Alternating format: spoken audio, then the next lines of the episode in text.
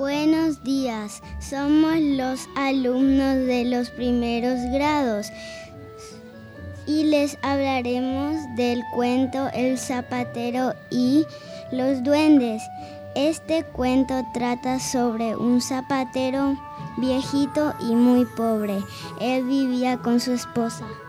La historia sucede en el taller del zapatero, quien debía terminar los zapatos de un cliente muy rico e importante. Como estaba muy cansado, se fue a dormir y dejó sin terminar los zapatos. A la mañana siguiente encontró los zapatos terminados y muy bien hechos. Desde ese día empezó a tener más clientes.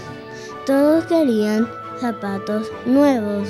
El zapatero se preguntaba quién mm, hacía los zapatos a la noche.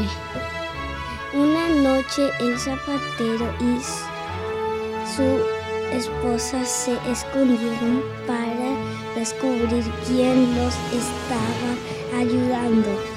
¡Oh, sorpresa! Eran unos alborotados duendes.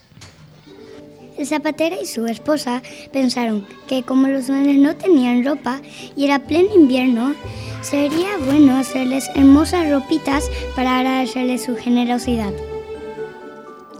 Los duendes dejaron una carta demostrando lo agradecidos que estaban.